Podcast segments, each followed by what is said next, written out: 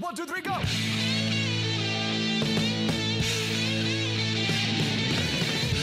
No one told you life was gonna be this way.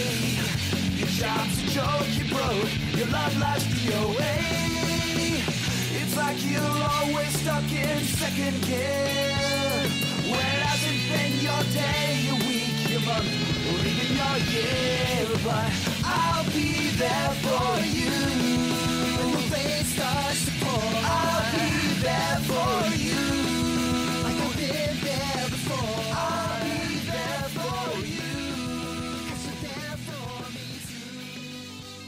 Central Pod, der Friends Podcast. Staffel 4, Folge 1. Da sind wir wieder. Herzlich willkommen, liebe Hörerinnen und Hörer. Mein Name ist auch nach der langen Pause noch Philipp und am anderen Ende der Leitung begrüße ich wie immer Mike. Hallo Mike. Hello again. Ist das nicht schön? Die längste Pause ever, genau. Genau, die Pause war so lang, von daher würde ich sagen, es ist in der Zwischenzeit äh, Friends, Friends related, nichts großartig passiert. Wir warten noch immer auf die, ähm, äh, wie nennt man das denn jetzt eigentlich? Ist ja kein Reboot, ist äh, eine Neuauflage, nee, auch nicht eine Fortsetzung. Ähm, doch, das gibt einen, einen Fachbegriff, aber ich habe das auch vergessen. Also auf jeden Fall drehen sie halt einfach nochmal. Ähm, ja, genau. Also ist abgedreht, das ist, glaube ich, die News, aber äh, von daher, da gibt's nichts Neues. Re- Reunion war es doch, oder? Reunion. genau. Manchmal ist es so leicht. Ähm, machen wir einfach weiter, wo wir aufgehört haben, oder? So sei es. Äh, Wir sind inzwischen angekommen in Staffel 4. Wir besprechen hier immer noch zwei Episoden pro Podcast-Folge. Und die erste Episode der Staffel 4 heißt auf Deutsch Quallenqual. Im Englischen hat es den wunderschönen Titel The One with the Jellyfish.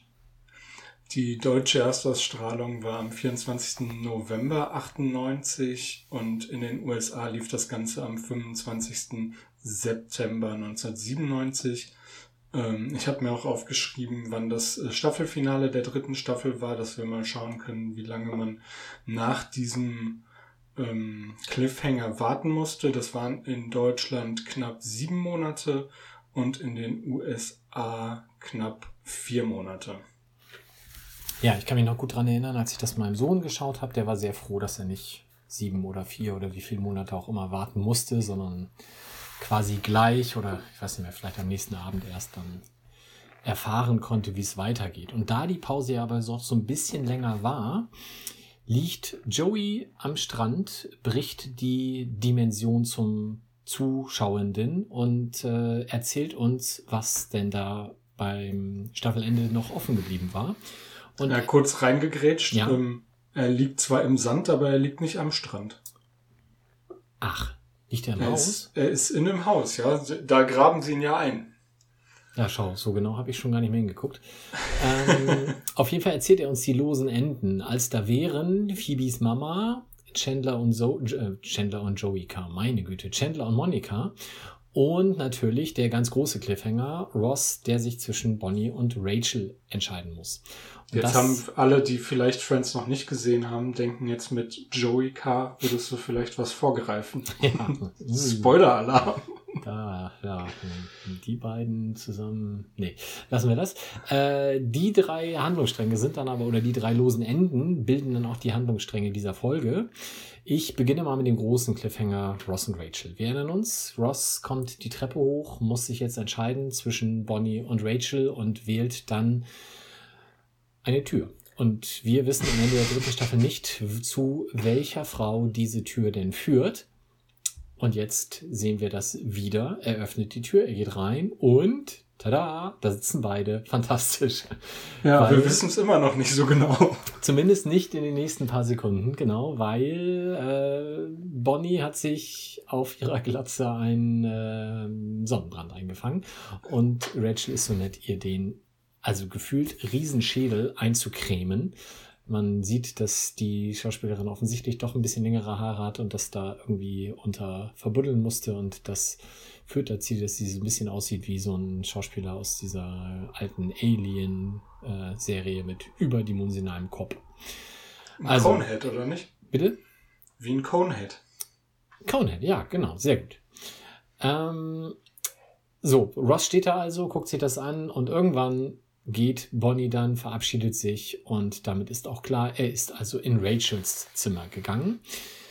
Äh, Ross und Rachel küssen sich dann, als die Tür zu ist. Es gibt so ein paar sehr peinliche Ross-Momente, ähm, wo er irgendwie mal wieder kommunikatives Komplettdesaster ausführt.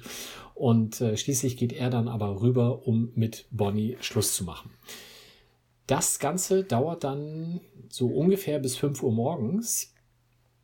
Dann kehrt er zurück. Bonnie ist also auch inzwischen äh, abgereist. Und während er jetzt glückselig in Rachels Arme sinken will, präsentiert Rachel ihm einen 18-seitigen, beidseitig beschriebenen Brief. Den möchte er doch bitte erstmal lesen und äh, wenn er das getan hat, dann können Sie auch gerne mit was auch immer weitermachen. Da ist er ein bisschen konsterniert, geht dann aber in sein Zimmer und äh, irgendwann sehen wir dann nach einem Schnitt, wie er unten in der Küche steht, immer noch den Brief liest, beziehungsweise inzwischen darüber eingeschlafen ist, nicht fertig damit wird und irgendwann kommt Rachel dann doch runter, wünscht ihm einen schönen guten Morgen und fragt ihn dann ähm, zu dem Brief, siehst du es auch so? Und nach einigem Zögern sagt er dann ja.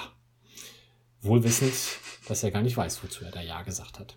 Später liest er dann den Brief und das sieht so ein bisschen aus äh, wie Tom und Jerry in dem Tom-Vorspann, der irgendwie dieses Buch durchblättert und mit jedem Blättern wütender wird. Ähm, denn in dem Brief gibt Rachel ihm für alles die Schuld. Und ähm, ja, eigentlich hatten sie doch eine Pause äh, vereinbart und äh, das kommt natürlich auch wieder zur Sprache. Er berichtet später im Central Perk Chandler und Joey davon, heult sich da so ein bisschen aus, beschließt aber vorerst die Sache auf sich beruhen zu lassen. Am Ende liegen dann Ross und Rachel wieder im Bett und Rachel sagt dann, ach, es ist so schön, dass du dich so weiterentwickelt hast. Und darauf kommt dieses ähm, We were on a break oder wir hatten doch eine Beziehungspause nochmal laut geschrien zur Äußerung. Ross kann also da nicht mehr an sich halten. Er gesteht, den Brief gar nicht zu lesen, gelesen zu haben. Es kommt zu einer furchtbaren Szene im Apartment und die beiden trennen sich gefühlt jetzt für immer, weil da ist so viel Porzellan zerbrochen worden. Das kann nicht mehr gekittet werden. Zweiter Handlungsstrang, Phoebes Mom. Ähm, sie erzählt ihr von einer wilden Dreiecksgeschichte zwischen ihr und Phoebes realen Eltern. Phoebe reagiert sehr verärgert und haut dann ab. Sie besucht Ursula, ihre Schwester, und die berichtet ihr, ja, ja, das ist doch die Frau von da und da, weiß ich doch alles aus dem Abschiedsbrief von deiner Mutter. Äh, und Phoebe ist sichtlich irritiert und sagt, wie Abschiedsbrief. Ähm, ja, wird dann auch später noch geklärt. Äh, die Mom kommt dann aber ins Perk, spricht Phoebe an und die beiden stellen dann fest, dass sie unter anderem beide gerne Pizza essen und das reicht ja als Gemeinsamkeit. Schließen Frieden und werden zukünftig also Kontakt haben. Dritter und letzter Handlungsstrang, Monika und Chandler. Die beiden sind am Strand, wo Joey gerade ein riesiges Loch gegraben hat. Ganz stolz. Dann kommt eine riesige Flutwelle, die überschwemmt natürlich Joeys Loch. Das ist aber nicht so schlimm, weil gleichzeitig tritt Monika in eine Qualle oder auf eine Qualle und hat fortan riesige Schmerzen. Joey weiß aus dem Discovery Channel, dass es helfen soll, wenn man auf Quallenstiche draufpinkelt. Hm. Wir verlassen die Szenerie, kommen dann aber später darauf zurück, als dann nämlich die drei ins Haus marschieren und alle drei offensichtlich schwer geschockt sind. Immerhin, Monika humpelt nicht mehr, will jetzt aber erstmal duschen. Irgendwann später im äh, Apartment von Monika und Rachel zu Hause wieder kommt die Geschichte dann aber doch irgendwie nach und nach, so schrittweise, kleckerweise raus. Und äh, es endet dann in einer sehr schönen Szene zwischen Monika und Chandler, wo sie sagt, ich hab dich gern aber du wirst immer der Mann sein, der mich angepinkelt hat. Und das war's. Ja, das äh, war, reicht ja auch. Das war ganz schön viel, ja. Ich glaube, es war die längste Kurzzusammenfassung, die wir je hatten, äh, ungeprüft, aber es kommt mir auf jeden Fall so vor. Aber du hattest schon angekündigt, du wolltest an der einen oder anderen Stelle einhaken. Ja, äh, fangen wir einfach direkt mal mit dem Anfang an. Also Ross steht wie bei jetzt, ich musste immer an die Serie, Quatsch, an diese Spielshow denken, wo man sich für Tor 3 und den Song und so entscheiden konnte. Er steht in dem Flur und überlegt, welch, welches Tor es denn jetzt sein soll und geht dann halt in eine Tür rein.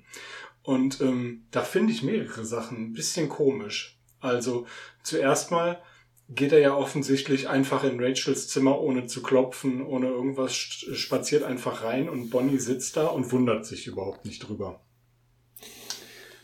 Ja, vielleicht, also habe ich so für mich gedacht, ähm, er war ja dann vielleicht schon in dem Zimmer von Bonnie und Ross und sucht sie.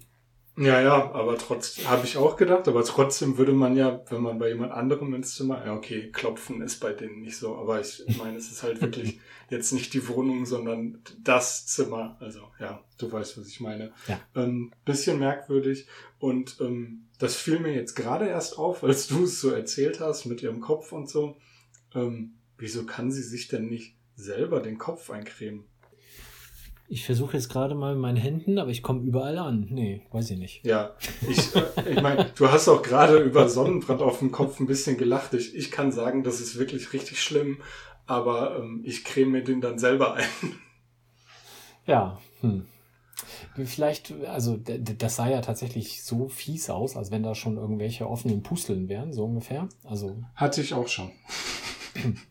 Vielleicht möchte man das dann einfach nicht selber machen. Ja, kann ja sein, dass sie gesagt hat, okay, bin ich, bin ich, in, äh, bin ich okay mit. Ähm, aber was mir dann auch noch aufgefallen ist, ist diese ganze Phoebe und Ursula-Geschichte. Mhm.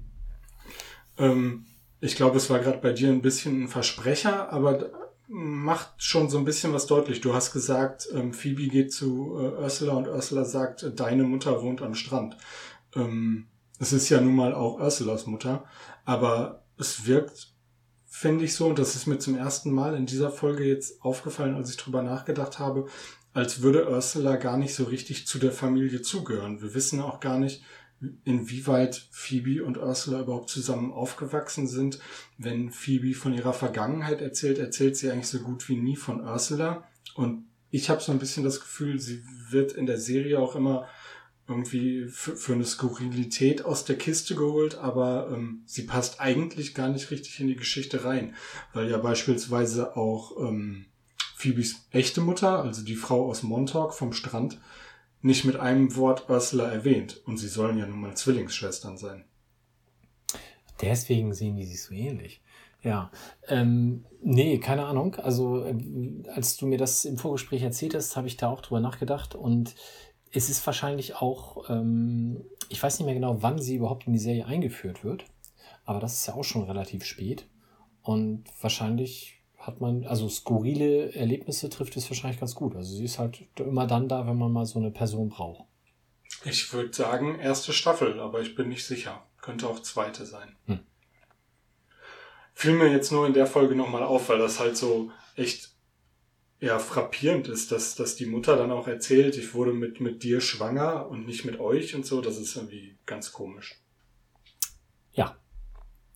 Belassen wir es dabei. Belassen wir es dabei, genau. Gaststars können wir relativ kurz halten. Wir haben nämlich nur Terry Garr und das ist eben besagte Mutter und die haben wir schon ausführlich gewürdigt äh, in der letzten Folge. Es ist einfach nur immer wieder sehr, also für mich sehr frappierend die Ähnlichkeit äh, von ihr mit der jungen Phoebe, beziehungsweise sie als junge Frau sieht echt wirklich aus wie Lisa Kudrow und das äh, erstaunt mich immer wieder.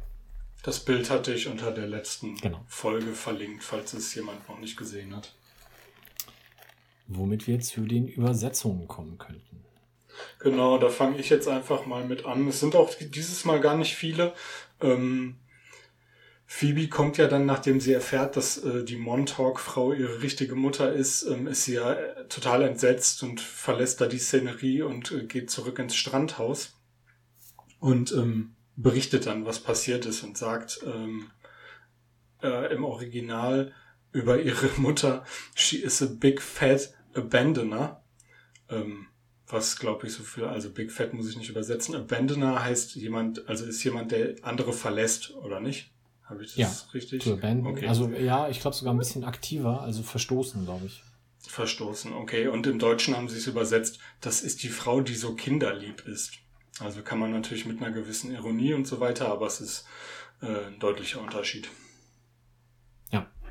Ich habe jetzt übrigens gerade mal parallel nachgeguckt, damit wir nicht immer die Frau aus Montauk sagen müssen. Also Phoebe Abbott heißt sie in der Serie. Ach ja, sie heißt auch Phoebe. Stimmt, ich erinnere mich. Genau. Äh, der nächste, äh, ich würde nicht sagen, dass es ein Übersetzungsfehler ist, aber es ist äh, so ins Gesicht springend, dass wir zumindest mal kurz drüber reden müssen. Und zwar geht es darum, äh, wie Rachel jetzt von Ross quasi das Zugeständnis nach dem Brief haben möchte. Da wird im Deutschen drum, äh, ja, so ein bisschen drum geeiert, bis sie dann irgendwann sagt, siehst du es auch so? Was natürlich vage genug ist, um Ross komplett ahnungslos zu lassen, dass der immer noch nicht weiß, was genau damit denn gemeint ist. Noch ein bisschen schönisch, schöner ist es halt im Englischen, weil da reichen zwei Worte. Sie sagt nämlich nur does it. Und dieses does it wird dann halt mehrfach von beiden ja hin und her gespielt und das ähm, siehst du es auch so, sind halt fünf Wörter. Da sind wir halt im Deutschen vielleicht auch ein bisschen hölzern. Und auch wenn der Inhalt identisch ist, finde ich halt, dass es mit zwei Wörtern einfach noch viel schöner rüberkommt. Ja, das stimmt auf jeden Fall, vor allem weil sie es ja wirklich in der Folge gefühlt 400 Mal sagen. Und man Ross Verzweiflung mit jedem Das jetzt quasi spüren kann, weil er gar nicht weiß, was los ist. Ähm, dann sind wir jetzt schon an der Stelle, wo es zum großen Knall zwischen den beiden kommt. Ähm, da ist ja äh, du hattest es gerade so schön gesagt, die beiden liegen zusammen im Bett und ich glaube, der Punkt, wo Ross richtig ausflippt, ist, als sie sagt, dass er ein Spätentwickler ist. Ähm, und dann scheppert es und äh, sie, äh, ziehen sich an und gehen quasi ins Wohnzimmer und streiten sich währenddessen und schmeißen sich auch völlig aus dem Zusammenhang gerissene Sachen an den Kopf. Und als allerletztes sagt Rachel zu Ross, Eins ist jedenfalls sicher, du irrst dich, wenn du denkst, dass so eine Geschichte ganz normal ist. Sowas passiert nicht jedem Mann und es ist der Rede wert.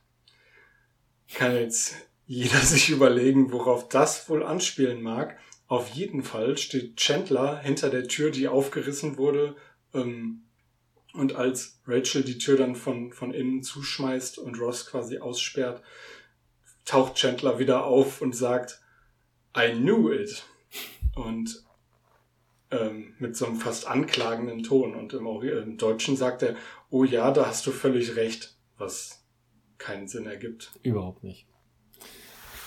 Ja, soll ich mal mit meinen besonders gelungenen Szenen anfangen? Ja, erzähl doch mal. Die erste Szene ist äh, wirklich gleich wieder typisch Phoebe. Sie äh, völlig erzürnt verlässt sie ihre neu gewonnene Mama und sagt, ich will dich nie wiedersehen, nie wieder. Knallt die Tür zu, geht raus, macht die Tür wieder auf, sagt, kommt mit rein, rein mit zugehaltenen Augen und sagt, gibst du mir bitte noch meine Handtasche.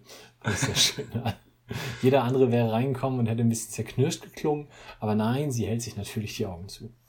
Naja, also sie macht zwar, was sie sagt, ja? das gefällt mir eigentlich ganz gut.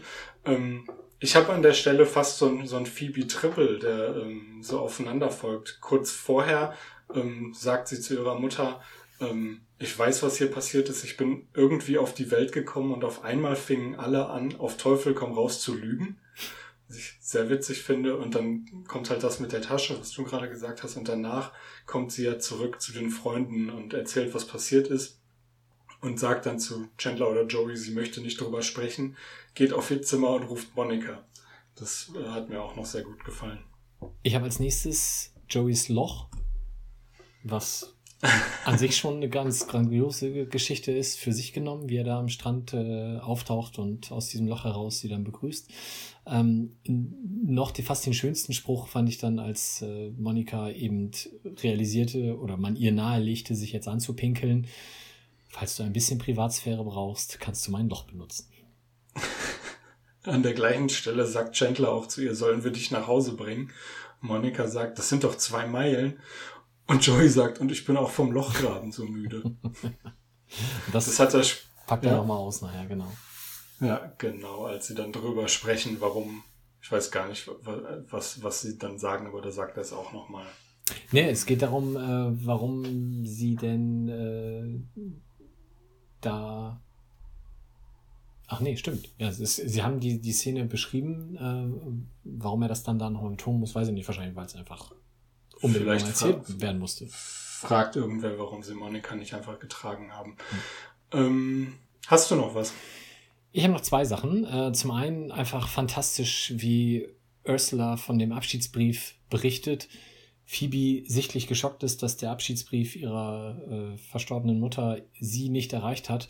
Ursula sagt, Moment, sich umdreht, Tür zumacht, den Brief schreibt und ihn dann Phoebe wieder in die Hand drückt. Die natürlich sofort merkt, äh, das hast du doch gerade selber geschrieben. Ja, aber das, was da steht, ist schon so im Endeffekt das, was in dem Original auch, auch stand.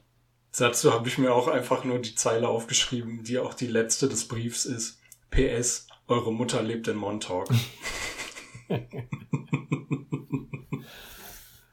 Ja, und dann das Gesamtkunstwerk ähm, der, der, der Trennungsszene zum Schluss im Apartment, also wie bei die beiden sich da gegenseitig fertig machen und die anderen drei quasi daneben stehen und wie Tennispublikum von einem zum anderen blicken, mit jeder Aussage geschockter sind als vorher. Äh, gipfelt ist dann äh, da drin, dass Joey sagt, wenn es sein muss, würde ich von jedem von euch pinkeln, aber ich konnte nicht. ähm, wenn ich das jetzt richtig im Kopf habe, die Szene, in der ähm, Rachel und Ross sich am Ende wieder so kolossal streiten, da versuchen die Freunde ja auch wieder rechtzeitig die Wohnung zu verlassen, in guter Tradition. Ähm, beim letzten Mal haben sie die Wohnung nicht verlassen, aber haben sich auch versteckt, aber diesmal sind sie nicht schnell genug, ne? Ja. So, hast du denn sonst noch was zu der Folge? Genau, keine Gags mehr, aber so ein bisschen äh, Gossip drumrum. Und zwar, das erste wird uns jetzt alle furchtbar schockieren, aber vielleicht auch schwer erleichtern. Der ganze Kram mit auf Quallenstiche pinkeln, kompletter Blödsinn. Ich habe einen Link dazu gefunden bei scientificamerican.com, äh, dass das nichts bringt. Im Gegenteil, es kann sogar sein, dass durch äh, das Urin das noch deutlich schmerzhafter wird. Das erklärt dann nämlich auch die, die Frage, die ich jetzt noch gehabt hätte. Nämlich, wieso Ross als Naturwissenschaftler so entsetzt davon ist, dass Monika sich selbst hätte angepinkelt haben können. Ja, wobei ich so ein bisschen eigentlich gar nicht das Gefühl habe, dass, also weil er sagt ja auch, ja, genau, habe ich bei Discovery Channel auch gesehen. Und dann stockt er erst, als ihm klar wird, was das bedeutet. Aber ich glaube, das ist mehr so der Ekel davor, dass Monika das dann gemacht hat, als dass er das wirklich in der Serie anzweifeln würde. Ja, denke ich auch. Aber auch das wundert mich. Ja, gut, aber ich meine, er ist jetzt halt äh. Dinosaurier-Experte, ne? Also, darf man auch nicht zu viel erwarten. Das stimmt wohl. Und dann habe ich noch eine Kleinigkeit, und zwar eine Querreferenz. Ist bestimmt kein Begriff, der dafür richtig verwendet wird von mir, aber ich sage das jetzt einfach mal so. How I Met Your Mother. Ähm, mag dem einen oder der anderen Person bekannt sein. How I Met Your Mother, äh, Marshall und Ted setze ich jetzt einfach mal als bekannt voraus.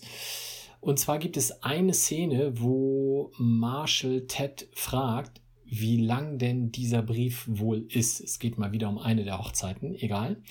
Und Ted komplett empört antwortet mit, hey, ich bin nicht Ross. Und das habe ich nicht ganz verstanden, weil er hätte ja eigentlich sagen müssen, ich bin nicht Rachel. Aber nun gut. Das stimmt, ja. Da ist mir auch noch, deshalb habe ich mir das eigentlich gar nicht aufgeschrieben. Ähm, ich wollte es mir aufschreiben. Momentchen mal. Guter Gag war nämlich auch noch, als äh, Rachel zurückkommt, die beiden haben sich schon fürchterlich. Oh nee, Moment, kommt in der nächsten Folge.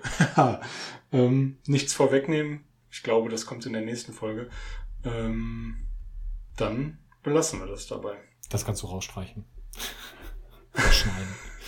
Okay. Zweite Folge. Ich sag die Episodentitel. Die reinkarnierte Katze auf Deutsch. The One with the Cat im Englischen. Ähm, die deutsche Erstausstrahlung war am 11.12.1998 und in den USA war es der 2.10.1997. Ganz normaler Wochenrhythmus. Sofern du nichts Erwähnenswertes vorher noch hast, würde ich dann die Zusammenfassung mal starten. Mach das. Okay, dann fahre ich jetzt das Band ab. Ähm, nein, ist natürlich alles live. Ähm, Chandler will, dass äh, der übergroße Schrank, wir erinnern uns, Joey hat ihn gebaut, endlich aus der Wohnung verschwindet, weil er sich mal wieder eine Jacke daran kaputt macht oder ein Hemd, ich weiß es gerade gar nicht. Ähm, darauf gibt Joey eine Anzeige in der Zeitung auf, die schon nicht ganz günstig war und deswegen möchte er auch gerne 5000 Dollar für den Schrank und äh, er preist ihn auch als italienische ähm, Meisterarbeit an. Nachdem Chandler das dann mitbekommt und interveniert, einigen sie sich darauf, dass der Schrank vielleicht doch nur 50 Dollar wert ist und ähm, zwei Typen kommen vorbei und bieten im Tausch ein selbstgebautes Kanu an, das eben einer von den Typen gebaut hat. Wir haben da quasi so eine gespiegelte Situation. Ähm, die beiden nehmen den Schrank dann aber nicht, dafür kommt ein anderer Interessent und äh, Joey erzählt ihm ganz begeistert, wie toll dieser Schrank ist und dass er sogar in eins der Fächer reinpassen würde, äh, was er ihm dann auch zeigt. Und ähm, der Typ schließt den Schrank dann mit einem Hockeyschläger ab und räumt den beiden die Bude leer. Chandler ist entsetzt, als er nach Hause kommt, weil alles außer dem Schrank weg ist und nicht nur der Schrank, wie es eigentlich hätte sein sollen. Und ähm, ja, am Ende werden die beiden dann aber auch noch den Schrank los und tauschen ihn gegen das Kanu ein. Monika hat währenddessen Chip wieder getroffen. Ich glaube, von Chip haben wir auch schon mal gehört, aber um das nochmal ein bisschen aufzufrischen, das ist ein Typ, mit dem sie und Rachel zur Highschool gegangen sind und Rachel ist eine Zeit lang wohl auch mit ihm ausgegangen oder einmal, das ist nicht ganz gut geendet. Aber es war so der Typ, den alle auf der Highschool angehimmelt haben und jetzt ruft er Monika an und will mit ihr ausgehen. Rachel ist davon nicht begeistert, ähm, gestattet ist dann aber auch trotzdem, sofern sie überhaupt ein Mitspracherecht hat. Das Date läuft dann nicht so cool, weil der Chip von der Highschool immer noch der Chip von der Highschool ist, nämlich noch äh, genau den gleichen Job hat, genau die gleichen Leute trifft ähm, und noch dasselbe Motorrad fährt und sich keinen Millimeter weiterentwickelt hat. Phoebe hat äh, den etwas merkwürdigen Handlungsstrang, dass ihr im Central Park eine Katze zuläuft und sie sich überlegt, dass das bestimmt ihre Mutter ist. Also nicht Phoebe, wie hast du gesagt, heißt sie? Äh, Phoebe Abbott. Phoebe Abbott, sondern ihre verstorbene Mutter. Ähm, die Freunde wollen ihr nicht sagen, dass es irgendwie unwahrscheinlich ist. Ross ist davon nicht begeistert und äh, mahnt es immer wieder an. Äh, darüber kommt es dann auch nochmal zum Streit mit Rachel und es äh, herrscht zwischen den beiden eher eine angespannte Stimmung, wie man sich vorstellen kann. Rachel entdeckt dann aber doch den Zettel von einem kleinen Mädchen, das ihre verlorene Katze namens Julio sucht. Und Ross ist der Meinung, spätestens jetzt müsste man Phoebe mal konfrontieren. Er verlässt sich darauf, dass die Freunde das in seiner Abwesenheit tun, was aber natürlich nicht passiert, weil sich keiner traut. Ross fährt dann später in der Wohnung von Chandler und Joey zwar berechtigt, aber vielleicht ein bisschen zu doll deswegen aus der Haut, sieht seinen Fehler ein und entschuldigt sich. Schlussendlich gibt Phoebe die Katze aber zurück. So war das. Magst du nochmal das Wort benennen, äh, was du verwendet hast für den Handlungsstrang mit Phoebes Katze? Äh, was habe ich denn gesagt? Ich dachte, du hättest dir das aufgeschrieben und könntest es nochmal erzählen. Ähm, du hast irgendwas, also äh, nicht, nicht sehr schlüssig oder nicht sehr logisch oder irgend sowas hast du gesagt. Habe ich, müsste ich zurückspülen. Spülen. okay, aber es klang. Und gerade auf meine To-Do-Liste für heute überzeugt wärst von dem Inhalt mm, dieses Handlungsstrangs. Nee, das nicht. Ähm, es ist ein Handlungsstrang, der mich aber schon immer genervt hat irgendwie. Okay da muss ich jetzt gleich einhaken, weil auch die Showrunner der Serie haben das damals äh, nicht so richtig gut gefunden. und haben es nonsensical genannt. Das wäre auf Deutsch frei übersetzt sowas wie unsinnig. Mhm. Und ähm, der kam dann aber trotzdem rein, weil ja Martha Kaufmanns Mama gestorben ist. Und die wird nämlich im Abspann erwähnt. Und dann hat man diese Story scheinbar besser gefunden. Das ist irgendwie eine komische Herangehensweise zu sagen, äh, Dorothy Kaufman ist gestorben, wir widmen ihr die Folge und schreiben dafür einen Handlungsstrang rein, den wir selber nicht gut finden. Nee, also der, der Handlungsstrang war wohl schon da. Man wollte gerade darüber diskutieren, also so habe ich das zumindest jetzt im Nachhinein gelesen. Ähm, also sie äh, haben erstmal gesagt, den Handlungsstrang finden wir doof und dann muss wohl irgendwie in dieser Diskussion darüber wohl der Tod dazugekommen sein und hat man es halt doch so gelassen. Aber wenn man sowieso drüber nachdenkt, da was anders zu machen und dann passiert sowas, dann kann man es ja erst recht anders und gut machen. Das wäre vielleicht besser gewesen, ja. Haben sie aber nicht. Haben sie nicht, ne. Und seitdem, seit 1998 ärgere ich mich darüber. Ja. Ja, wir haben insgesamt vier Gaststars in der Folge. Ähm, ich fange mal mit den drei weniger lange zu sehenden Personen an. Das ist einmal Matthew Kaminski und Ken Wheeler. Das sind Tony und Peter, die beiden, die dieses Kanu da anschleppen. Und ja, wie du schon gesagt hast, da wird ja diese Situation so ein bisschen gespiegelt, weil der eine von beiden hat das Kanu selber gebastelt. Äh, beide in tausend kleinen Rollen vertreten, aber nichts Nennenswertes. Ken Wheeler zum Beispiel hat auch lange Zeit bei Zeit der Sehnsucht mitgespielt. Dann haben wir noch Mark Unger, der ist der Dieb und der ist Top-Comedian in den USA zu der Zeit gewesen. Der hat zumindest auch zwei längere Serienauftritte. Mir sagten die beiden aber nichts. Das eine ist Thespian, also T-H-E-S-P-I-A-N geschrieben. Die ist jetzt, glaube ich, gerade ausgelaufen. Und das zweite ist Wieb, die Vizepräsidentin mit Julia Louis Dreyfus. Also da ist der zumindest ein bisschen auch im Fernsehgenre prominenter vertreten gewesen, aber in erster Linie ist er Comedian in den USA und nicht Schauspieler. Und dann haben wir noch Chip, gespielt von Dan Gauthier. Der ist äh, bekannt geworden für seine Rolle als Kevin Buchanan in Liebe, Lübegen, Leidenschaft und All My Children. Also All My Children haben wir schon häufiger mal erwähnt. Und scheinbar greift die Serie so ein bisschen mit Liebe, Lügen, Leidenschaft ineinander, weiß ich nicht, weil er hat diese Rolle in beiden Serien gespielt. War das vielleicht ein Spin-off gewesen? Ja, genau, das kann sein. Und halt auch noch zig weitere Serien, Schrecklich nette Familie, 21 Jump Street, Will and Grace, Charmed und so weiter und vieles mehr. Aber das halt auch immer dann nur mit kleineren Rollen. Mhm. Womit wir bei den Übersetzungen wären.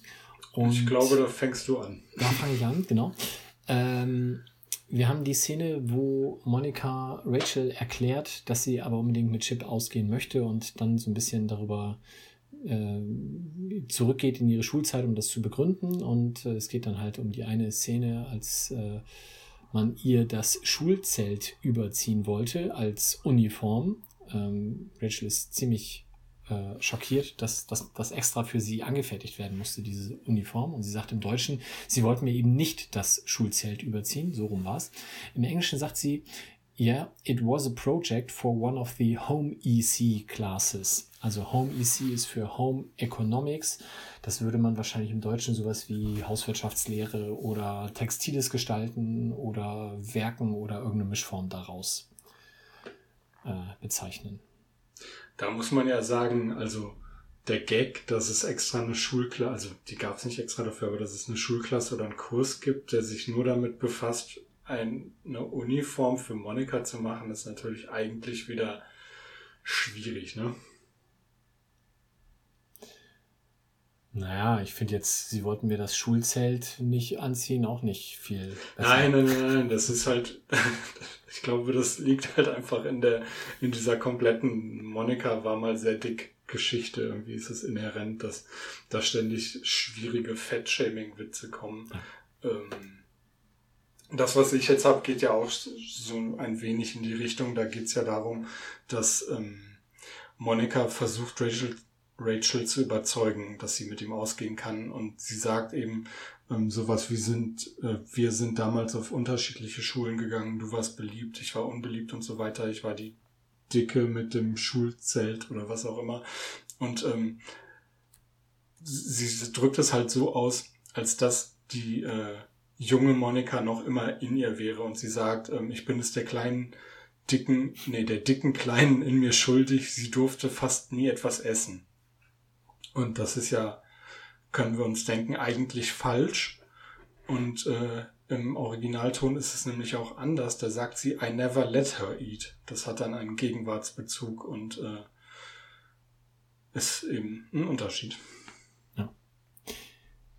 Meine letzte Übersetzung ist quasi einer meiner Lieblingsgags in der Folge auch. Ähm, es gibt ja dann am Ende diese Du musst ja immer recht haben Diskussion zwischen Rachel und äh, Ross, wo er dann sagt, nee, stimmt gar nicht. Ähm, aber quasi mit den nächsten zwei, drei Sätzen das dann immer gleich wieder widerlegt und oder beziehungsweise bestätigt. Und ähm, am Ende wirft sie ihm dann beim Rausgehen noch ein Jurassic Park could happen hinterher, wo er natürlich wieder sehr gerne äh, widersprechen würde, aber sich halt auf die Zunge beißen muss und einfach nur Fuchen rausgeht. ähm, das finde ich super lustig. Also die Vorstellung, dass da jemand steht und sagt, hey, Jurassic Park passiert und er natürlich gerne in seiner Rolle widerlegen würde, als aber nicht kann. Im Vor allem, dass sie genau weiß, wie sie ihn, wie sie ihn richtig treffen kann. Ne? Ja, absolut, genau. Also das, das triggert ihn ja wirklich im Mark. Und im Deutschen, äh, statt Jurassic Park could happen, sagt sie zu ihm, ich wünsche dir einen guten Tag und alles Liebe. Das ist totaler Dreck. Also. Harte Worte, aber muss ich äh, zustimmen. Ja, also das hätte man doch auch super übersetzen können. Also auch zu der Zeit, als die Serie erschien, auch in Deutschland, war doch Jurassic Park schon Allgemeinwissen. Also. Ja, also es war äh, einer der erfolgreichsten Filme aller Zeiten, oder nicht? Ja, ja, meine ich doch. Schlimm. Da sollen sie sich mal ein bisschen schämen, unsere DrehbuchübersetzerInnen. Ja. Ähm, Worüber hast du dich gefreut? Das, was ich jetzt gerade schon, in, in, als wir über die letzte Folge geredet haben, so angeteasert habe. Ähm, Rachel kommt, nachdem die beiden ja schon verstritten sind, in ähm, Monikas Wohnung rein und Ross ist, glaube ich, schon da. Und sie sagt, äh, ich muss einen Bericht lesen, acht Seiten hat er, na hoffentlich schlafe ich dabei nicht ein. Und Ross entgegnet, wieso? Hast du ihn geschrieben? Ja, das ist ja, also, wir, wir lassen ja oft kein gutes Haar an ihm, ne? Aber die zwei, drei Minuten am Anfang, die sind ja wirklich genial. Also auch, ja. wie er dann danach reagiert, dass er sie da quasi zu diesem Anruf bei Chip bringt. Wäre dem, nämlich auch mein nächster Punkt. Ja, also das ist, das ist ja fantastisch. Also so viel Cleverness. Ich habe mir nämlich auch aufgeschrieben, Ross reagiert mal wirklich clever. Ausrufungszeichen. Ja, dann äh, holen wir unsere ZuhörerInnen, ZuhörerInnen mal eben kurz rein. Ähm, es liegt ja die, die Notiz da, die er offenbar aufgeschrieben hat ähm, für Monika, dass Chip angerufen hat und sie zurückrufen soll. Aber es steht nicht drauf für Monika. Und deswegen denkt Rachel, es wäre für sie, weil sie kennt Chip ja von früher und ruft dann da an, weil Rossi äh, auch ein bisschen dazu ermutigt und sagt, es würde nichts ausmachen, ihm nichts ausmachen, wenn er das jetzt mitkriegen würde. Weil Rachel, glaube ich, auch sowas sagt wie, ähm, er hat wohl gespürt, dass ich bereit bin, mit einem anderen Mann zu schlafen, was ich auch extrem witzig finde. Und dann ähm, steht Ross halt direkt daneben, während sie die Schmach erlebt, am Telefon zu hören, dass er eigentlich wegen Monika angerufen hat und kostet es, kostet es richtig aus. Ja. Genau. Als nächstes habe ich ähm, einfach nur, also das ist wieder unterstes Niveau, aber für sowas bin ich dann ja auch manchmal zu haben. Phoebe so sitzt im Perk äh, und beendet ihren Song mit den wunderbaren drei folgenden Worten: Dump, Drunken, Bitch. Was man halt so singt. Hat ja, mir gut gefallen. Ganz, ganz normaler Rocksong. Ähm, ich habe auch noch eine Sache aus dem Perk und zwar mit Chandler und Joey. Nachdem Chandler, beziehungsweise ich glaube Ross, entdeckt ja die Anzeige über italienische Wertarbeit und so weiter und so fort, 5000 Dollar. Und ähm, Chandler sagt dann nix da, wir nehmen da 50 Dollar für, wenn überhaupt, oder wir verschenken das Ding. Und Joey sagt, aber wir wollen doch Gewinn rausschlagen. Und sowas wie du ist Buchhalter? Und Chandler sagt einfach nur nein. und da haben wir dann mal wieder die äh, häufiger vorkommende Szene, dass eigentlich niemand von den Freunden weiß, was Chandler so macht. Ja, die, die wissen es alle nicht tatsächlich, ja. Wüsstest du es denn? Datentypist. das kam ja wie aus der Pistole geschossen. Ja, weil ich mir gestern auch kurz Gedanken darüber machte, wie das denn hieß. Aber Ach so. das weiß ich halt seit äh, Joey das doch in der einen Folge mal den Datentypisten Namen habe ich vergessen, spielen musste. Joseph. Joseph, genau, Joseph, ja, natürlich. Ja. Hast du noch was? Ähm, ich habe noch dieses, Gesamtkunstwerk, äh, das, was du vorhin schon schildertest, dass Chandler in die Wohnung reinkommt, ähm, den Schlüssel quasi, ich weiß gar nicht, auf eine Ablage oder auf den Tischkicker fallen lassen will. Ja, er schmeißt ihn auf jeden Fall im hohen Bogen so in die Richtung, wo früher der Kicker stand, denke ich. Ja, da hätte er landen sollen, stattdessen fällt er auf den Boden. Und dann realisiert Chandler, dass die Wohnung komplett leer ist, springt einmal im Kreis hoch und äh, ist komplett geschockt. Und wie, wie er dann Joey da befreit, äh, das, äh, und, und erst voller Sorge ist, weil er denkt, er wurde böse überfallen und dann langsam realisiert, nee, der hat sich da freiwillig reingesetzt, der Troll. Das war schon sehr schön. Und das, ähm, äh, ah, wie heißt das Ding an der Wand? Das äh, der, das Magna-Doodle. Magna-Doodle, genau. Da steht dann ja auch drauf, thanks for all your stuff. Finde ich eigentlich einen, einen, feinen Zug von dem äh, Dieb. Absolut. Dass er noch eine Botschaft da lässt. Er hat ja auch Joey, glaube ich, die 5 Dollar äh, in, den, in den Schrank reingeschoben, die er dafür kriegt, dass er es tatsächlich in den Schrank passt. Ja. Fair. Ähm, guter Typ. Sie stehen ja dann alle zusammen in der Wohnung und sind ein bisschen entsetzt und äh, Ross kommt dann irgendwann, war wohl schon mal da und kommt dann wieder und sagt zu Chandler, und was hat die Versicherung gesagt? Ähm, bei der Chandler offensichtlich angerufen hat und gesagt hat, wir brauchen hier mal irgendwie Schadensersatz. Und Chandler sagt, na ja, dass wir nicht mehr bei ihnen anrufen sollen, weil wir nicht bei ihnen versichert sind. Unglücklich. Ja, es ist sch schlecht. Sowas fällt dann immer auf, wenn es zu spät ist. Ja. Hast du noch mehr Gags? Ja, ich habe noch einen kleinen von Ross. Ja, eigentlich nicht von Ross, aber er geht von Ross aus. Ähm, die äh, stehen ja dann alle in der Wohnung und sind so ein bisschen bedröppelt und dann gehen aber auch alle und Ross steht mit den beiden noch, äh, also mit Joey und Chandler noch da und sagt, ähm, um sie aufzumuntern und mal eine, zumindest eine Option zu zeigen. Ich habe übrigens noch eine extra Matratze, wo ich sagen würde, alles klar, die wird er den beiden vielleicht zur Verfügung stellen, aber Joey checkt es nicht und sagt, musst du so angeben, während wir hier vor dem Nichts stehen. ja. Aber immerhin verabschiedet Ross sich dann mit so einem mitleidigen Klaps zu Chandler, wo er ihm zu verstehen gibt, du hast es echt nicht leicht. ja, Chandler muss das jeden Tag mitmachen. Ja, mein, mein Abschlusshighlight ist dann auch die Abschlussszene, äh, so leichter Kameraschwenk, äh, größer werdend, wie die beiden dann in der leeren Wohnung im Kanu sitzen. Joey irgendwie doch noch ein bisschen Begeisterung empfindet dabei und Chandler einfach nur komplett genervt ist. Naja, Joey hat eben ein Auge für so eine Wertarbeit. Hm, ja, genau. Ist dir denn aufgefallen, was der Dieb nicht mitgenommen hat? Außer dem Magna Doodle und dem Schrank? Mhm. Nee. Der weiße Hund steht noch an der Wand. Ja. Und von dem wissen wir, dass der wertvoll ist. Genau. Also da hat er einen Fehler gemacht. Doch nicht so clever, wie wir dachten. Vielleicht wollte er auch nicht alles mitnehmen. Ja, das kann sein. Hast du denn noch irgendwas zu der Folge? Nein, gar nichts.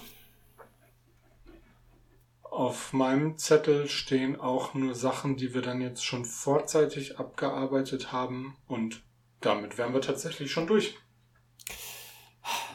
Nach der langen Pause, das muss dann auch mal reichen. Soll ich erzählen, wie die nächsten beiden Episoden heißen? Ja, mach das doch mal. Wir kommen dann zurück mit der Folge 3, die da heißt Fesselspiele und im Englischen The One with the Cuffs. Im Episode 4 geht es um einen Männertanz, im Englischen The One with the Ballroom Dancing. Hm. Ja, ich glaube, ich, glaub, ich weiß, was beide Folgen sind. Aber schauen wir mal. Ich kann mich nur an die Fesselspiele erinnern. Bei Männertanz habe ich keine Ahnung mehr. Und du hast es vor nicht so langer Zeit geguckt, Ja, wenn ich das ich kann mir sowas Kopf nicht merken. Ja, ist auch, also ich gucke mir auch normalerweise die Titel nicht an. Aber jetzt äh, haben wir das alles immer mal zusammen und lassen wir uns einfach überraschen. Ach, jetzt habe ich gelesen, worum es geht. Ja, okay, es klingt ganz weit hinten, aber na gut, lassen wir das. Dann hören wir uns wieder in wahrscheinlich ungefähr zwei Wochen. Ich würde sagen, in genau zwei Wochen. Juhu. Und ähm, ja, dann äh, sind wir wieder da, wie gewohnt. Und ähm, ja, dann bleibt uns eigentlich nur noch die Verabschiedung, oder? Ja, Mensch, bleibt gesund. Macht's gut. Tschüss. Das war der Central Pod. Folgt uns auf Twitter unter central-pod. Auf Facebook findet ihr uns unter dem Namen Central Pod. Auf Spotify und Apple Podcasts sind wir auch vertreten. Hier freuen wir uns über positive Bewertungen und Rezensionen.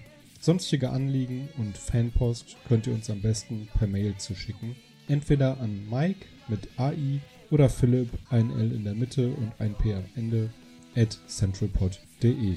Alle Adressen findet ihr auch nochmal auf unserer Website www.centralpod.de. Der In- und Outro-Song hört auf den Namen Punk Friends und ist auf dem YouTube-Kanal Vlog Brothers unter einer Creative Commons Lizenz erschienen.